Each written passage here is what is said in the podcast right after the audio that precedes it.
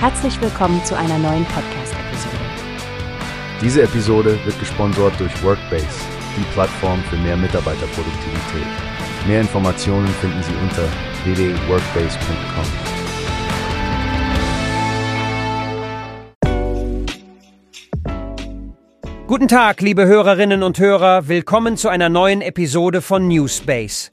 Mein Name ist Frank und heute sprechen wir über ein hochaktuelles Thema, das EU-Renaturierungsgesetz.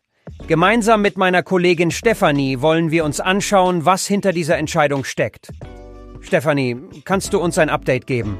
Hallo zusammen. Ja, Frank, es war wirklich eine Zitterpartie im EU-Parlament. Das Renaturierungsgesetz, das schon fast als beschlossene Sache galt, hätte beinahe eine überraschende Wendung genommen. Die EVP, die christdemokratische Fraktion im EU-Parlament, hat nämlich sehr kurzfristig empfohlen, gegen das Vorhaben zu stimmen.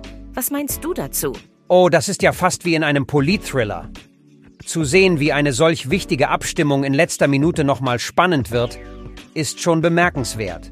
Aber was genau steht im Renaturierungsgesetz drin, das zu solchen Diskussionen geführt hat? Es geht darum, die Natur in Europa zu schützen und zu stärken, indem beschädigte Ökosysteme wiederhergestellt und gesichert werden. Die Idee ist, dass wir nicht nur für uns heute, sondern auch für zukünftige Generationen eine lebendige und gesunde Umwelt hinterlassen. Warum gerade die EVP so einen Rückzieher gemacht hat, ist vielen ein Rätsel. Stimmt, das ist definitiv ein Gesetz mit enormen Langzeitwirkungen. Und aus dem Artikel geht auch hervor, dass es anscheinend nicht primär um die Substanz des Gesetzes ging.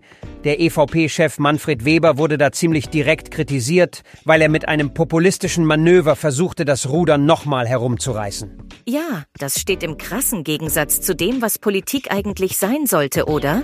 Ehrliche Politik, die sich um Inhalte und Lösungen bemüht, scheint bei dieser Entscheidung der EVP kurz hinten angestanden zu haben. Stattdessen wurde auf Polemik gesetzt, eine Entwicklung, die leider nicht nur bei diesem Thema zu beobachten ist. Und das auf Kosten der Umweltpolitik. Wie sehen denn die Konsequenzen dieses Manövers für die EVP aus?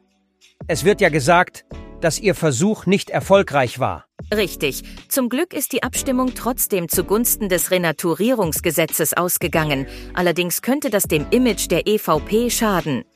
Ihre eigene Strategie, die Wählerinnen und Wähler mit ehrlichen, inhaltlichen Diskussionen zu überzeugen, scheint hier ins Wanken zu geraten. Das könnte ihnen langfristig gesehen mehr schaden als nützen. Absolut. Gut angekommen ist diese Taktik sicherlich nicht. Es wirft auch die Frage auf, wie viel Vertrauen die Bürger noch in Politiker haben, die sich kurzfristig von ihren Versprechen abwenden und damit strategisches Kalkül über das Wohl der Allgemeinheit stellen. Ja, Frank. Und das in einer Zeit, in der klare politische Linien und verlässliche Lösungen gefragter sind denn je.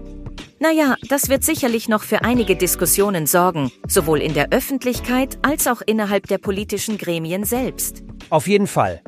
Wie immer danken wir dir herzlich für deine Einschätzungen, Stefanie. Liebe Zuhörerinnen und Zuhörer, wir hoffen, euch einen interessanten Einblick in die jüngsten Entwicklungen rund um das EU-Renaturierungsgesetz gegeben zu haben. Verpasst nicht unsere nächsten Folgen, in denen wir weiterhin tagesaktuelle Geschehnisse beleuchten. Bis dahin, bleibt informiert und engagiert. Tschüss. Wir hören uns beim nächsten Mal. Tschüss und alles Gute.